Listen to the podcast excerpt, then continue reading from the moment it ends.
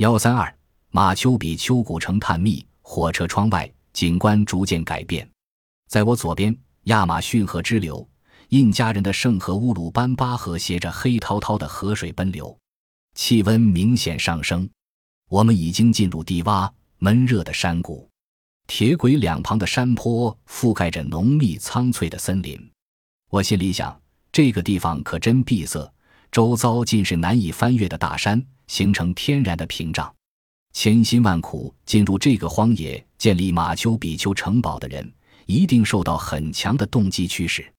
不论动机为何，选择如此偏远的地点兴建城堡，至少有一个好处：征服秘鲁的西班牙军队和随之而来的天主教传教士，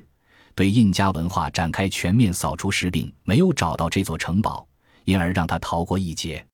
事实上，直到一九一一年。当印第安古文化遗产开始受到西文人应有的尊重时，年轻的美国探险家海兰宾奴才将了发现的马丘比丘古城遗迹公诸于世。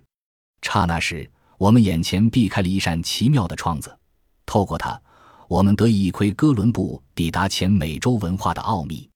在秘鲁政府保护下，代表神秘的美洲古文化的马丘比丘遗迹得以完整的保存下来。免于遭受不法之徒的侵扰和掠夺，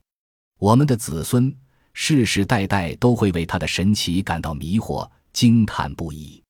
火车穿过路旁只有几家破旧餐馆和廉价撒巴的小镇阿瓜卡连特，抵达马丘比丘废墟车站，时间是早晨九点十分。